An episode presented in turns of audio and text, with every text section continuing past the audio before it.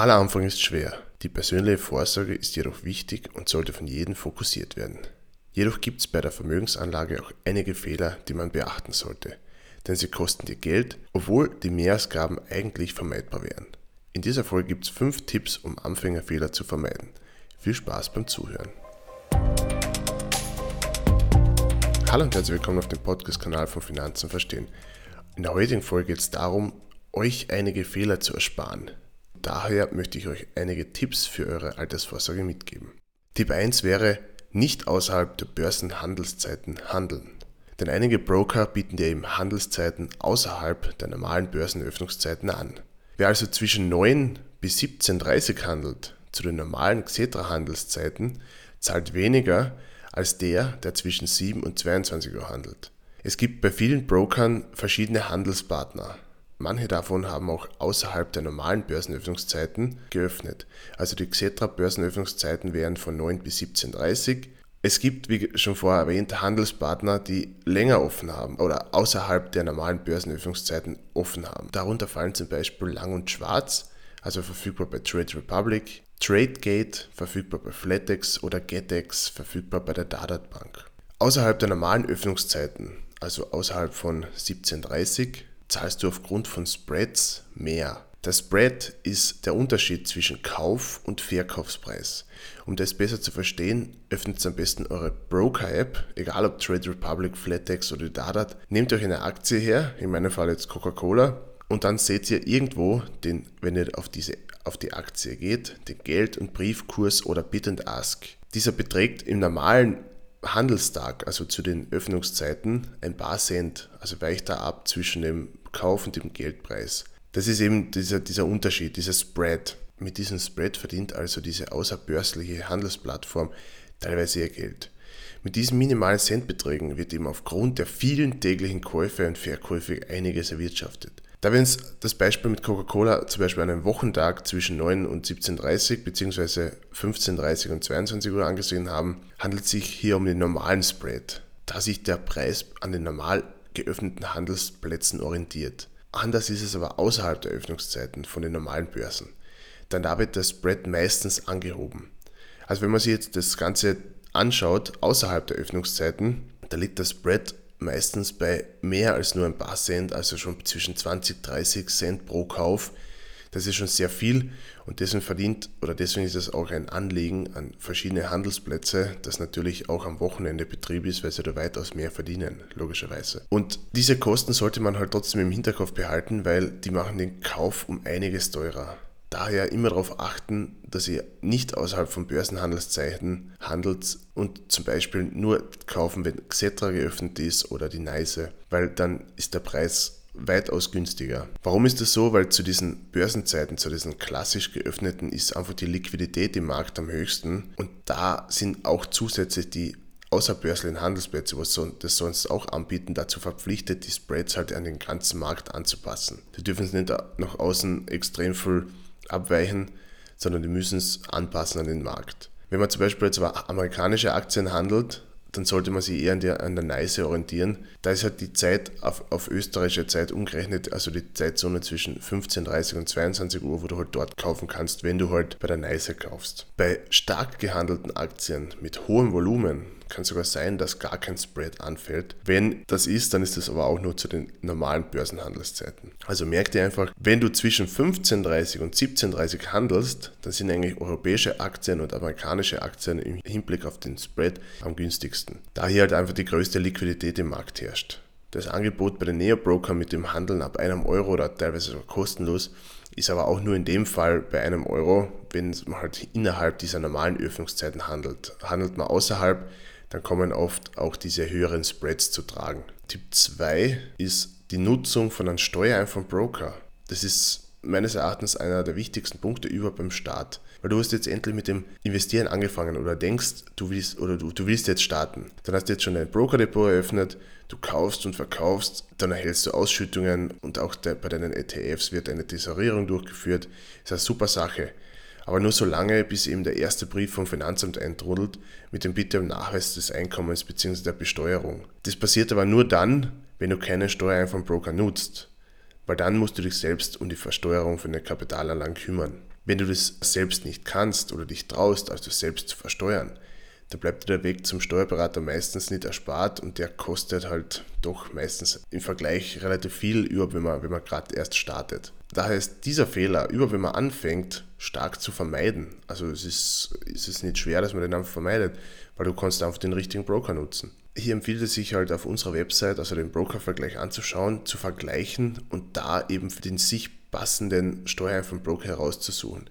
Weil dann kannst du nämlich wirklich ohne Hintergedanken mit dem Investieren starten und es kommt dann kein Brief vom Finanzamt aufgrund halt deiner Kapitalanlagen. Natürlich kann immer ein Brief kommen wegen anderen Sachen, aber prinzipiell wegen deinen Aktien, wegen deinen ETFs kommt da nichts. Weil der Steuereinfallbroker, der macht genau das, deine zu zahlenden Steuern automatisch in deinem Namen an das zuständige Finanzamt zu überweisen. Dadurch hast du halt nichts weiteres zu tun, als dich nur um die Altersvorsorge zu kümmern, also welchen ETFs du in welcher Höhe theoretisch kaufst oder welche Aktien etc. Wichtig ist auch, in Österreich gibt es keinen Freibetrag für Kapitalanlagen wie in Deutschland. Ich weiß, ihr habt es wahrscheinlich schon mehrmals irgendwo gesehen oder gelesen, aber in Österreich ist das leider nicht der Fall. Das ist leider nur den deutschen Nachbarn vergönnt.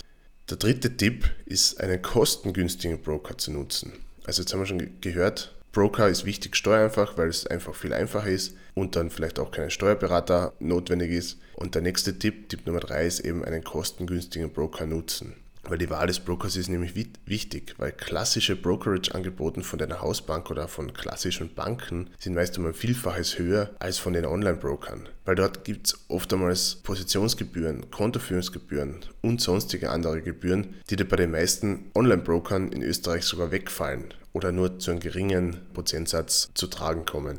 Daher ist es halt wichtig zu vergleichen. Beim, beim Autokauf vergleicht man ja auch ah, Auto A, Auto B und sagt nicht, nein, ich nehme jetzt das, weil das hat mir jetzt irgendwer gesagt. Ah, nein, man vergleicht.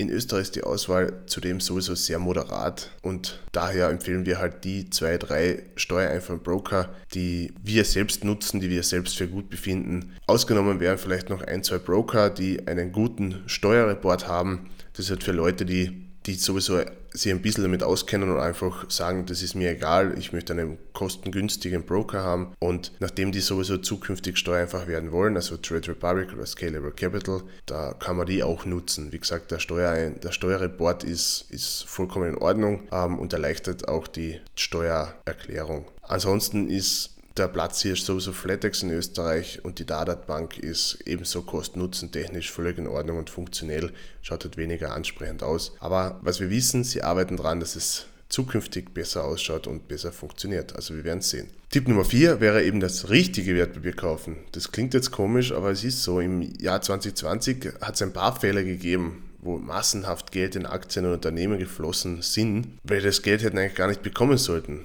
damals, das, das Beispiel war Zoom Technologies. Damals haben eben viele Investoren gedacht, dass es sich hierbei um den Anbieter Zoom von den Videokonferenzen handelt. Das war aber komplett falsch und dann ist Zoom Technologies stark angestiegen, ohne wirklichen Grund. Und das war natürlich nicht nachhaltig ne? und auch nicht verständlich. Das war ein Versehen. Natürlich sind da viele Schäfchen reingelaufen, haben das gekauft und so schnell wie es raufgegangen ist, ist es natürlich auch wieder runtergegangen. Im Endeffekt hat das nichts mit langfristiger Anlage zu tun ähm, und kann halt leider wirklich passieren. Also wenn man eben Wertpapier kaufen will, dann schaut mal zuerst, ob es sich hierbei wirklich um, die, um das richtige Unternehmen handelt. Weil sonst kann man relativ schnell das Geld in den Sand setzen, sinnloserweise. Zudem ist es eh nicht sinnvoll, dass man schnell, schnell auf den Hype-Train aufspringt und Aktien kauft oder verkauft. Lieber überlegt, in Ruhe oder mittels Sparplan einkaufen. Weil der alte Börsenweisheit besagt ja, hin und her macht Taschen leer und Grund sind halt oftmals die Gebühren und dabei sollte man halt immer dran denken. Auch bei ETFs oder Fonds kann natürlich so eine Unachtsamkeit passieren. Daher immer prüfen die WKN, also die Wertpapierkennnummer, damit ihr tatsächlich den richtigen ETF oder den Fonds oder die Aktie, die ihr euch vorgehabt habt zu kaufen, äh, dass die wirklich die richtige ist.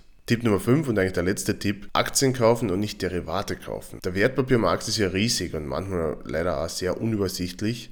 Zudem versuchen halt viele Broker oder Trading-Plattformen, die User mit Derivaten oder anderen komplexen Finanzprodukten zu Käufen zu verleiten, weil sie natürlich mit, dem, mit diesen Produkten weitaus mehr verdienen wie mit einer klassischen Aktie. Aktienderivate sind aber nichts anderes als eben ein Instrument, um eine Aktie sozusagen oder einen Index oder ein anderes Produkt abzubilden.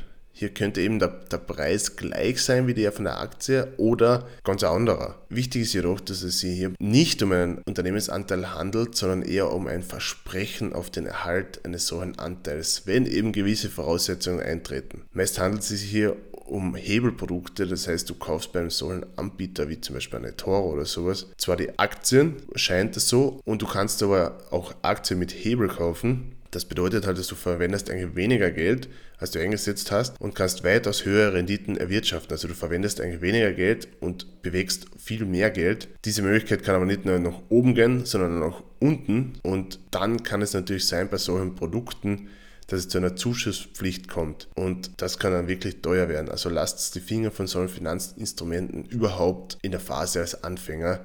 Das macht überhaupt keinen Sinn. Am sinnvollsten ist es einfach langfristig und breit gestreut anzulegen, denn statistisch gesehen funktioniert diese klassische Vorgehensweise für die breite Masse am besten. Sobald ihr seht, dass auf eine klassische Aktie wie zum Beispiel Microsoft eine 5er oder ein 100er Hebel gekauft werden kann, dann ist das prinzipiell keine Aktie, also da kein Aktienkauf mehr, sondern eigentlich der Kauf von Derivaten.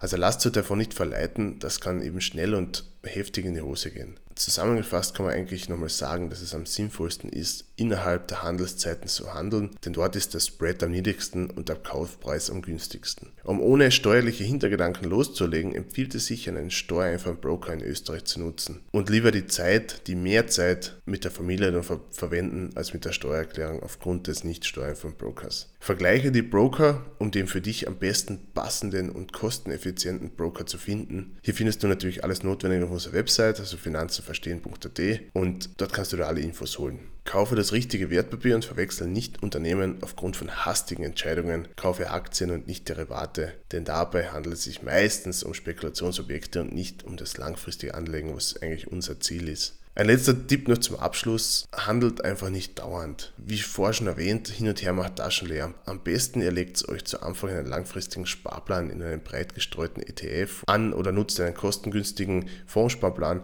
um euch langfristig im Vermögen aufzubauen. Das ist eigentlich das Hauptziel. Langfristig für die Pension vorsorgen. Wenn dann die Grundstruktur funktioniert und ihr bereits ein wenig in den Kapitalmarkt geschnuppert habt, könnt ihr immer noch mit anderen Finanzprodukten handeln oder einfach Einzelaktien kaufen. Aber es empfiehlt sich natürlich erst Zeit dafür zu verwenden, einfach mal reinzuschmecken in diesen Kapitalmarkt, breit gestreut, langfristig und dann kann man immer noch weitere Schritte setzen. Und in diesem Sinne, vielen Dank fürs Zuhören und bis zum nächsten Mal. Ciao, ciao.